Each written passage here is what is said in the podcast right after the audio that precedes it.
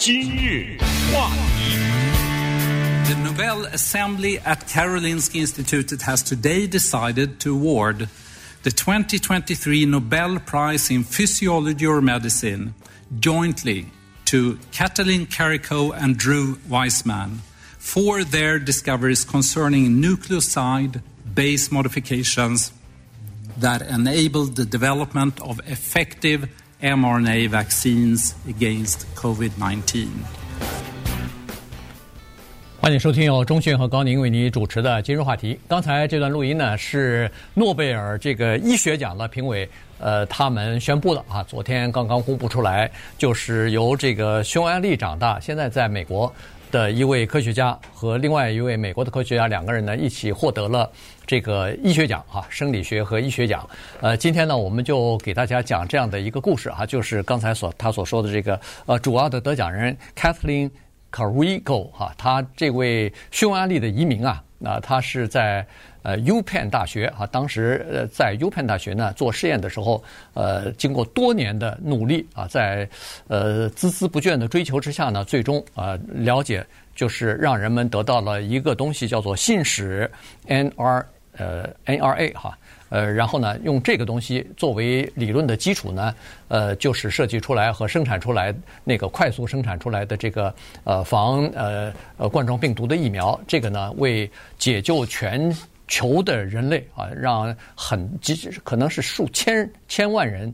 呃，免于得重症或者是死亡呢，呃，做出了巨大的贡献。所以，因为这个东西呢，呃，和这个发明或者说是这个发现呢，他呃获得了这个今年的诺贝尔的医学奖。当时疫情的时候呢，当疫苗出现的时候，很多人发出这样的一个声音，说不能相信啊，这个东西呢，首先太快了，速度啊，咱们先其他的咱们先不说啊，先说这个太快了这个速度。那当诺贝尔医学奖颁布的时候呢，我们知道。也可能有些人事先就得知，哪里快呀？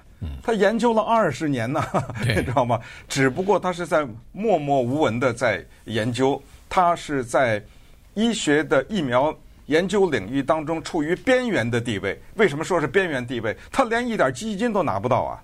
呃，把他的研究方案提供给一些提供基金的这种组织，给谁谁不要，写的那种文章。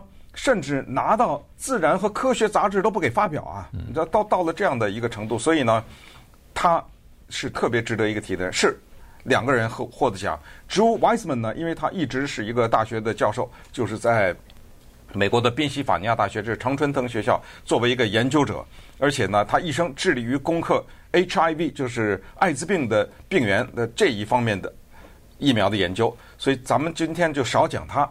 主要讲一讲这个匈牙利的 Katalin Kariko 这一位女性，原因是她的得奖，我不知道在历史上是怎么定位，但是她应该是唯一的一个在大学里没有任何教职的人。嗯，她从来没有得过终身教授，她这一辈子都没有得过，她也是六十七岁啊，没有这个职务，而且呢，她的年薪，直到她后来到德国啊，加入到 BioNTech 这个里面。从来没有超过过六万块钱，年薪从来没有超过这个数字。他是出生在匈牙利一个非常小的村子里面，这个村子是三无啊，无自来水、无冰箱、无电视，是在这个情况长大的。他是怎么移民到美国？怎么默默地进行这方面的研究？是锲而不舍啊！他就认为，在征服病毒的道路上面，他发现了一条捷径。但是它需要证明，同时在这个捷径当中，它有很多东西它需要克服，因为人身体是一个非常复杂的机器。当你把一个莫名其妙的东西注射到人的身体里后，它一定会产生一系列的，甚至有的时候是强烈的反弹和抗拒。他又是怎么抗拒这个？又是怎么战胜的这个？呃，在此呢，我们就首先要向他致敬。呃，同时利用今天的这一段的节目呢，给大家介绍一下这个人和他的研究啊，同时彻底的粉碎一些人对于疫苗的质疑。对，呃，这个从他的获奖呢，实际上，呃，这个报道啊，如果没有这个报道，很多很多人大概都还不是特别了解啊。其实有开创性想法的这些科学家，在一开始证明自己想法的时候，不管是理论上还是在实验室里做实验的时候，来证明自己想法的时候，这条路是多么的艰辛，多么难走啊！因为前头没有任何人可以给你指路啊。完全是靠自己的摸索，自己的一些想法来求证啊。最终，呃，很多人都是在试验当中想要证实自己的想法是正确的。但是，据说最了不起的科学家是想要在实验当中证明自己哪些想法是错的，然后纠正，不断的纠正这个错误的想法，逐渐的走向正正确的轨道上去啊。这个呃，Kathleen 呃 Carrico 呢，他就是这样的一位呃这个科学家啊，女性。是刚才说了，匈牙利呃一个农村小镇里边出生的出生的啊，她的父亲是一个屠夫啊，呃杀猪的卖肉的，所以他在他的从小呢，他想当科学家。我不知道为什么他从小萌生了这个想法哈，以后可能他接受采访的时候会说，因为他在他的周围啊。他们村子里头根本没有科学家，他从来没见过一个科学家。但是他从小就想要梦寐梦寐以求，想做一个科学家。二十多岁的时候，呃，他的博士，他他在呃这个匈牙利获得了博士学位啊。博士学位之后，在研究室里头工作，结果资金没了，呃，资金断了以后，他的研究项目也没法再继续进行了。这时候呢，他也就二十来岁了，所以呢，他就来到了。美国啊，先是到那个 Temple University，呃，寻到了一个博士后的这个工作。对，这是在费城啊，在费城啊，去那儿待了不久之后呢，那个工作也没了，所以呢，他就辗转一下呢，就跑到在这个呃 UPenn 啊，呃，就是宾夕法尼亚大学呢，呃，有一个实验室啊，所以呢，他就到这个实验室里头去申请了一个叫做非常低阶的，恨不得是就是门槛一级的。这个实验室里边做叫做研究助理哈，研究助理教授，呃，这个职务呢，第一薪水比较低，第二呢，他是没有可能获得终身教职的，呃，第三呢，照理说他应该有一些就是基金呃，就是资金的补贴啊，因为呃，如果一个项目你申请到不管是公司的和政府的资金的补贴的话呢，有一些补贴是要给这个研究人员的，他照理应该得到这个，但是据说。自从他担担呃，就是拿到这个工作之后，那个资金的补贴一一分钱没拿到。嗯，说到他在匈牙利的这个背景呢，大家可能最近会看到一些报道哈。但是呢，呃，我们在这里还是要给大家介绍一下，因为呃，他是一九七二年在匈牙利非常有名的一个大学叫赛德格赛格德呢打拿到博士学位，然后在一九七七年的时候呢，遇到了她现在的丈夫叫 Bella Francia，然后两个人呢生了一个女儿叫 Susan Francia。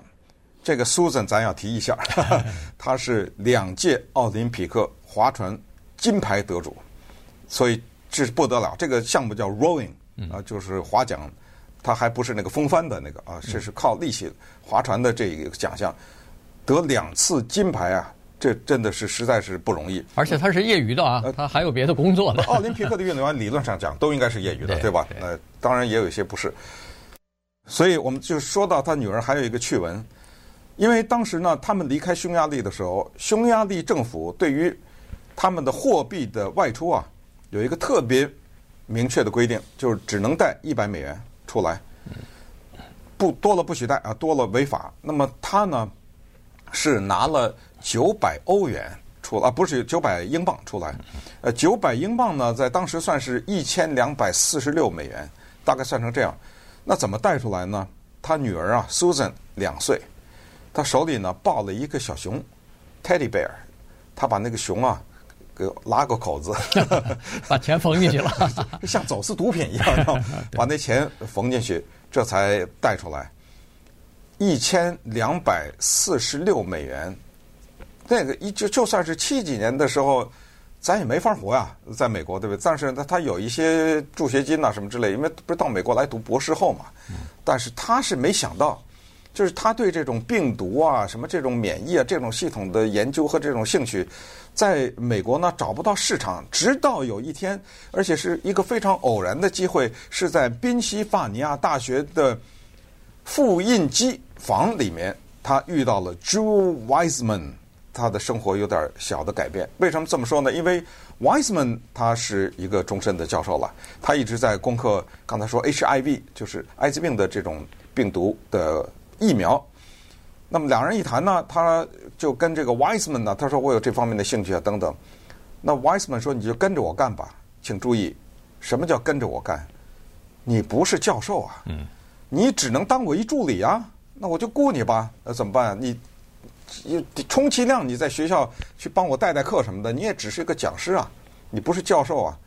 他就是这么着，一直他要需要依附在另外的一个人的身上进行他的研究。这个情况一辈子都是这样，直到后来他去了德国那个 BioNTech，那个这个大家都知道，因为当嗯新冠疫苗出来的时候，这就是 Moderna、BioTech 和 Pfizer 这三家联合的。对，就是用的就是他他的技术啊，就是他的技术，所以他才得奖嘛。哎，没错。所以呢，其实在这个时候呢，他在这个之前呢，在 UPenn 啊，呃，在另外的一个医生的，就一个心脏病医生的这个 Elliot 呃，一个医生的呃研究室里边做研究啊。当时呢，他就是呃有一个非常简单的想法，就是说能不能够啊，在细胞里边注射一种东西，然后让这个。他说的这个 M mRNA 哈，这个 M 呢叫信使，所谓的信使就是说它传递 messenger，它是传递你传，就是这个注射进去到细胞里头的东西呢，是注射进去一个指令，让这个细胞呢生产一种特殊的蛋白质。那这个蛋白质呢，可能可以做疫苗，也可能做其他的东西啊。所以呢，呃，他就是想要证明这个东西的，所以呢。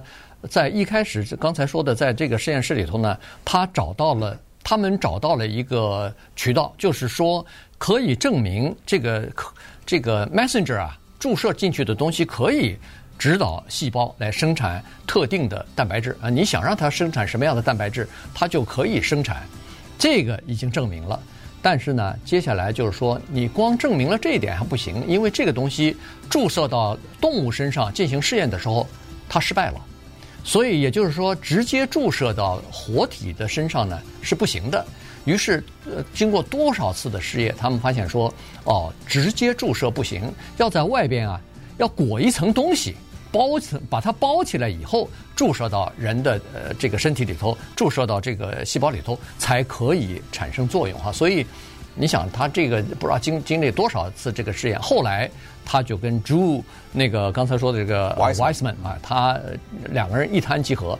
那个 Wiseman 说：“哎，你这个东西是不是可以用在 HIV 的疫苗上头啊？”他说：“完全可以。”嗯。结果当时他其实知道，后来他也承认，这个呢是他说了一个大话。但是呢，他认为是可以的。这个从本质上讲，他没撒谎，他确实是知道是可以，但是还要找确切的方法来达到这一步。今日话题，欢迎继续收听由钟迅和高宁为你主持的今日话题。这段时间跟大家讲的呢是，呃，昨天刚刚获得诺贝尔医学奖的一位女性的科学家啊，来自于匈牙利的这么一位科学家，叫做 Kathleen Karikó 啊。她，呃，这个刚才说了，她在呃进行试验的时候呢。呃，并不是一帆风顺风顺啊。从一九八五年，其实他来到美国之后呢，就开始研究这个信使呃 RNA 啊，一直研究到的后来，在二零零零年的时候，因为出现了这个疫情之后啊，呃，那个冠状病毒的疫苗呢，就用这个方法来呃快速的产生了哈。呃，那么他刚才说了，在做试验的时候呢，他呃。发现说是可以，呃，让蛋白质，呃，让这个细胞呢产生一些蛋白质，但是呢，在活体试验的时候，在老鼠身上，在兔子身上，呃，时候呢都失败了。在失败的时候呢，他们就发现说，人体本身也产生这个 messenger 的 RNA，为什么人体上头的 RNA 不会产生任何的反应呢？呃，注射到老鼠或者是兔子身上。它有极强的反应啊，就是这个老鼠啊、兔子啊，它什么就呃这个弯背了、驼驼腰了，然后是停止奔跑、停止进食，就说明它本身的这个免疫系统啊，对这个注射进来的东西呢，产生了强大的反应啊。所以呢，呃，最后他们才发现，实际上有一个东西可以呃让自己自身就是自身的这个免疫系统呢，呃，不对这个外来的东西进行这么强烈的反应，这个叫做呃控制因子吧，或者控制分子哈。所以呢，他就把这个控制分子放到自己产生的那个呃信使的 RNA 之后呢，哎。这个就可以注射到人身里头呢，可以绕过本身人体自己的这个免疫反应的攻击了。呃，坦率讲，这是咱不懂的一个 一个领域哈。对。呃，但是呢，我们也是看到了一些介绍。那我对这个东西的粗浅的理解就是这样的，因为我们看到新冠病毒它的那一个病毒的细胞长的样子，就是一个圆球，上面有很多刺嘛。对。对。啊、呃，那个特别像是皇冠，呃，所以。这一个病毒被起名为新冠病毒，而且这个呢，当时在中国的武汉那个地方有一个病毒研究所，他们在这方面其实也有一些贡献啊，就是对研究疫苗的这方面。这一次呢，在啊研究他们得奖了以后，这两个人啊分的医学奖也提及到武汉的那个研究，实际上后来就加入到这个团队里头来了哈。呃，就是这个刺呢，咱们叫它这个毒刺。其实什么是疫苗啊？疫苗就是让你得这个病，嗯，就是把这个病毒，也就是说难听点，这个疫苗就是那个长刺的那东西打入到你的身体里，让你的身体呢认为它是一个入侵者，来排斥它，产生抗体。也就是说，要想不得病，不是给你一个药，而是让你的身体里，它像是打仗似的，它去击败它。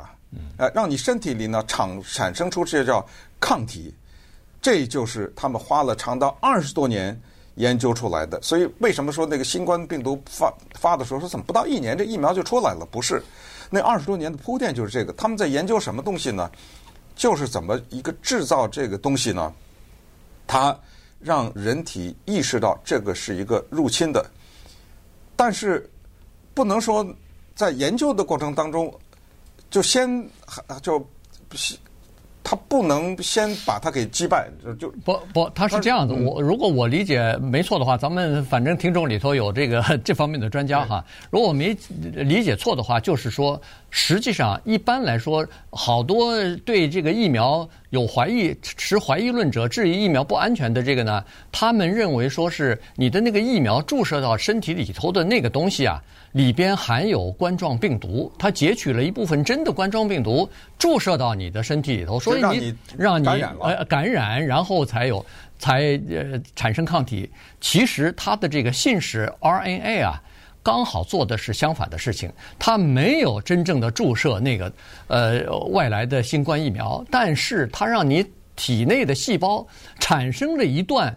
和那个外边的疫这个冠状病毒差不多的东西，没错，这是正确的。对，是它就是叫你人体产生出这个带刺的那个呃，对对毒刺的那东西。然后你的免疫系统就对这个东西做出了反应。对，这样一来的话，你在体内就产就有了抗体，但是你身体当中没有任何外来的这个就是冠状病毒进到你的这个体内啊。所以呢，以以前有很多人。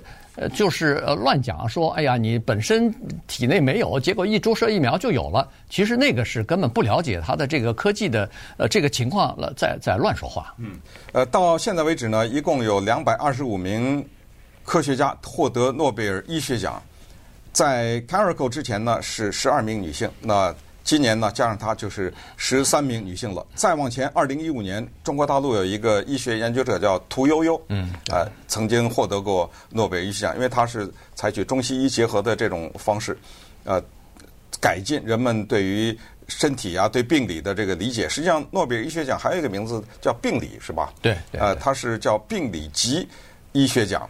那说到这儿呢，顺便也很快跟大家提一下，因为既然是这个 Kathleen Carrico 啊，是一个匈牙利人呢，我也很快提一下，就是我记得在之前某一个节目里讲过，在疫情期间吧，我好像有一次去体检，呃，体检呢在排队的时候是抽血，前面就有俩人，一男一女俩人在呱呱呱呱讲话，我听不懂，嗯，呃，我就很好奇，我说你们在讲什么语啊？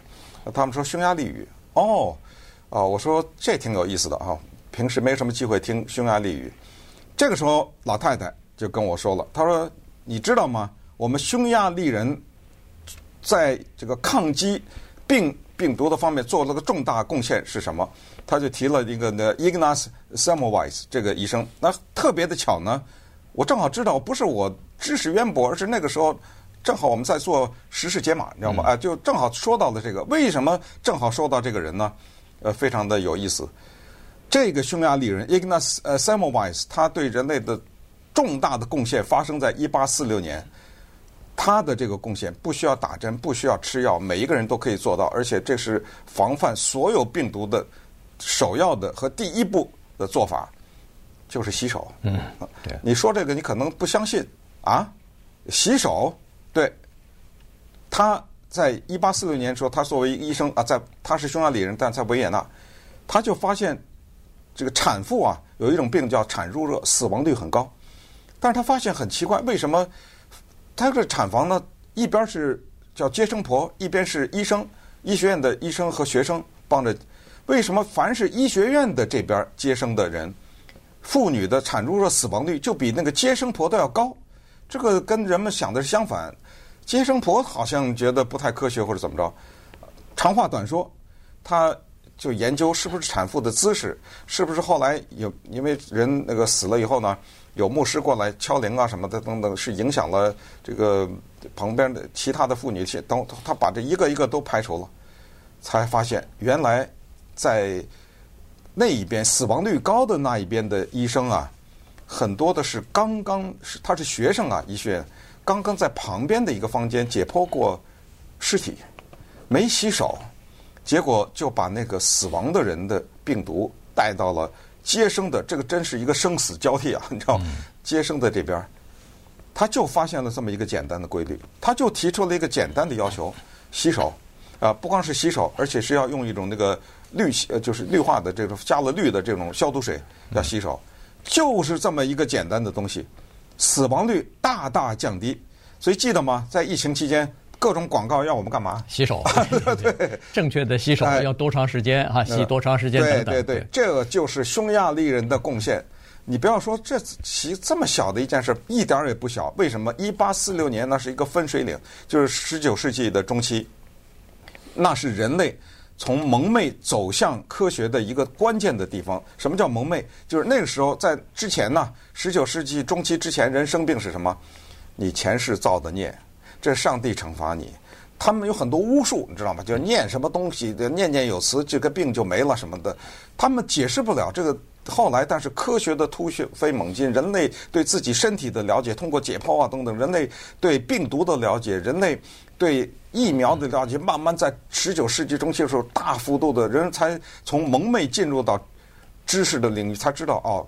在那儿就是瞎说呢，在那儿制造一些什么烧一盆火，什么熏一下什么，这是没用的。嗯，呃，这要靠科学。所以那个时候，你不要看洗手，之前人就是他不洗手，嗯，他就是不知道洗手这件事儿多重要。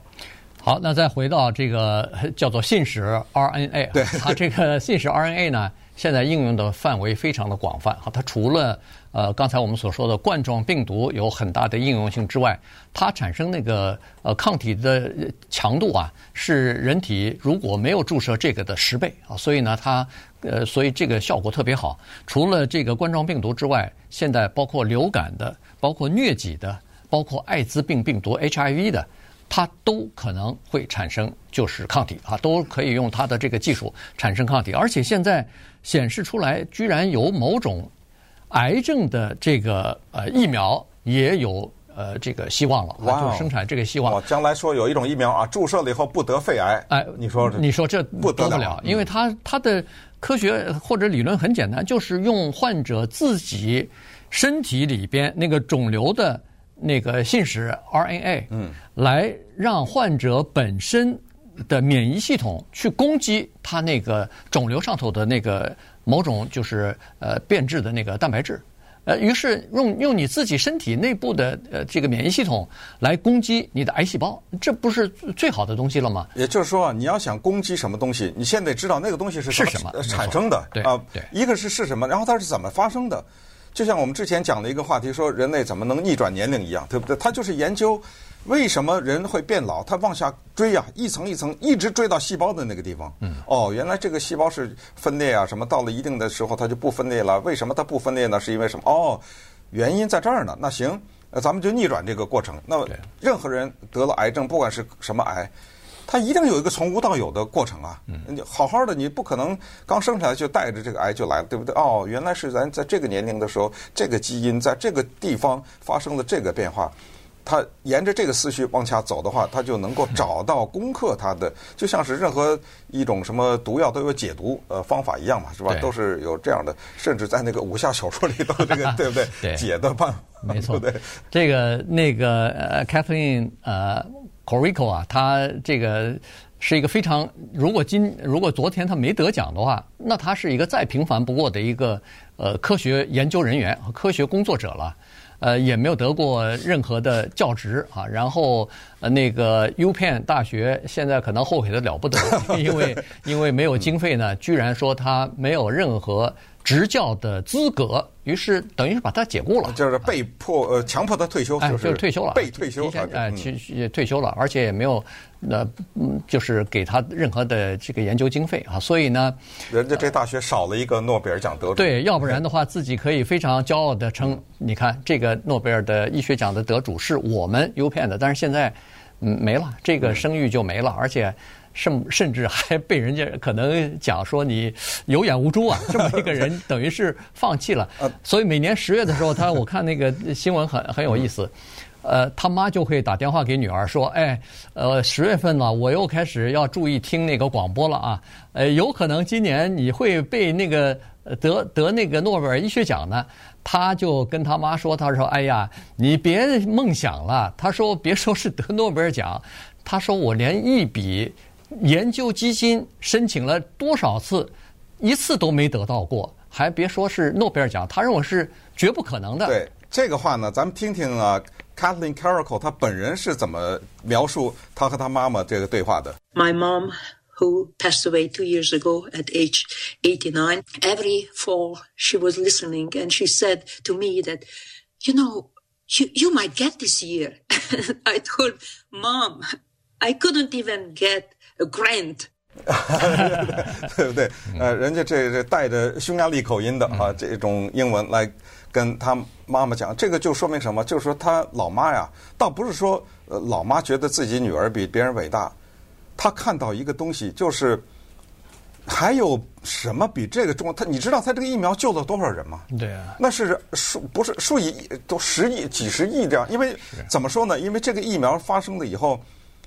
好像一几几几百亿还是多少，忘了是多呃，有一个特别大的数字，当然也包括我和高宁了，嗯，对不对？就是在这个地球上有这么多人注射了，是大概有七百万人死亡吧？对，整个的全球，在在美国，美国一百万一百多万嘛？不，美国才有四亿人，就是四四亿次啊！有的人注射了好多次，对，我跟春训都注射了若干次，我是五次了，对我也五次了，嗯，就是有四亿次这个。呃，Pfizer and BioNTech 啊，和那个 Moderna 的这个疫苗，然后呃，在哦呃，只有 Pfizer 是四亿次，那个 Moderna 是两点五亿次，所以在整个美国就是六点五亿次人呃注射了这个疫苗，那世界上更多了，那不用说了，都是用它这个技术啊。所以就是说，从这一个医学讲来说，我是觉得呢。今年的这个是我坦率讲，是我们大众能够理解的。很多的说，你比如今天颁的物理奖，咱就别讲了吧。嗯，对，咱这但是这个呢，是我们直接的受益的一个东西。当然，之前每一次的医学奖，那个都是重大的发现哈，这绝对是将人类对病毒的理解或者对自己身体的理解、对疾病理解往前推动的。但是没有像我们今年这个感到这么的直接。因为他就在发生在前两年，我们每个人都注射了疫苗。就这个人他得奖，所以再次感谢这个 Carrico 对人类的贡献呐，对整个人类的贡献。呃，同时呢，也特别理解他母亲这句话，因为呃，他母亲知道自己的女儿是贡献多大。同时呢，我们也知道这个诺贝尔医学奖这个委员会呢，恐怕到了今年。再不给他这个奖就毫无意义了，我必须得这么说。遗遗憾的是，这个他母亲八十九岁的时候，两年之前他自己说了嘛，啊，他自己说，他说母亲去世了啊，在天之灵了，正好是在天上的来了解他女儿的这个重大的突破和他的成就了。